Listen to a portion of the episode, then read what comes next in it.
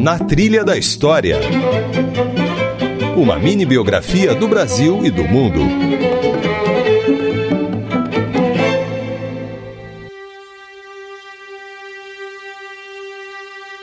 Olá, eu sou Isabela Azevedo e está começando mais uma versão reduzida do Na Trilha da História. Em 31 de março de 1964, o presidente João Goulart foi derrubado do poder. Foi instaurada então uma ditadura militar que duraria 21 anos.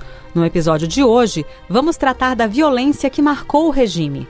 Nosso convidado é o historiador Carlos Fico, doutor em História pela Universidade de São Paulo, a USP, professor da Universidade Federal do Rio de Janeiro, a UFRJ, e um dos maiores pesquisadores brasileiros sobre o período da ditadura militar. Carlos nos conta que o regime foi violento desde o início. Inclusive, quando houve o golpe de 64, foram feitas tantas prisões arbitrárias que as celas né, disponíveis eh, foram insuficientes e foi preciso que os militares usassem navios como presídios. Né? E também houve tortura, houve perseguições indevidas, então a violência existiu desde o início. Era um regime que prendia, torturava e assassinava. O principal deles era a repressão propriamente dita, ou seja, a prisão seguida frequentemente de tortura e que muitas vezes levava à morte da vítima. Né? Então, essa prisão em massa era feita por um desses sistemas, chamado Sistema de Segurança Interna, e vamos dizer, era nesse bojo que a tortura, que é o aspecto, vamos dizer, mais visível da repressão acontecia. Essas graves violações de direitos humanos ocorriam especialmente nas estruturas do Destacamento de Operações de Informação e do Centro de Operações de Defesa Interna, os DOICOD. DOICOD eram unidades dentro do Exército, em várias cidades do Brasil, para as quais eram levadas as pessoas torturadas, interrogadas e eventualmente mortas também. Carlos Fico ensina que, além das operações dos DOI-COD, existiam outros sistemas de repressão durante a ditadura.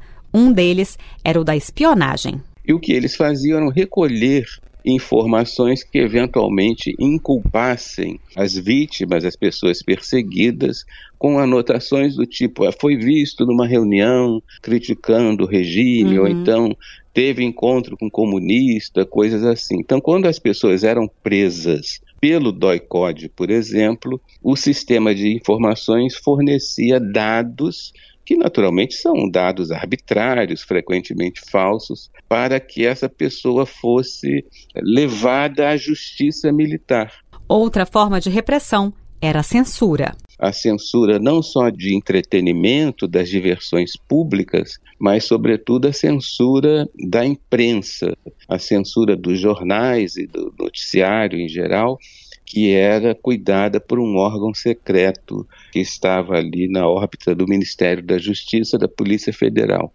O pesquisador detalha a censura aos jornais. Né? O que, que acontecia com a censura? Todo dia chegava na redação dos jornais uma lista de assuntos que eram proibidos. Então, não podem ser abordados os seguintes assuntos. Aí vinha aquela lista de tópicos que eram proibidos, justamente eram chamados de proibições determinadas. Vinham de um órgão secreto do Ministério da Justiça, o CIGAB, hoje a gente conhece, mas na época ninguém conhecia, e às vezes até eram passadas por telefone, ligavam para a redação do jornal e diziam os temas proibidos são tal, tal, tal, tal. Isso quando não havia um censor dentro da redação do próprio jornal.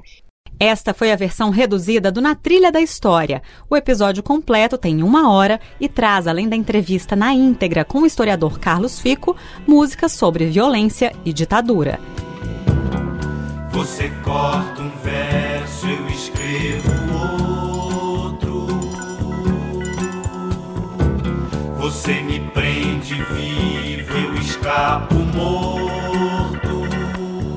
Para ouvir, acesse radios.ebc.com.br barra na trilha da história. E se você quiser mandar uma mensagem pra gente, nosso e-mail é culturaearte.ebc.com.br. Até semana que vem, pessoal! Na Trilha da História Roteiro e apresentação Isabela Azevedo. Esta é uma realização da EBC, Empresa Brasil de Comunicação. Na Trilha da História. Uma mini biografia do Brasil e do mundo.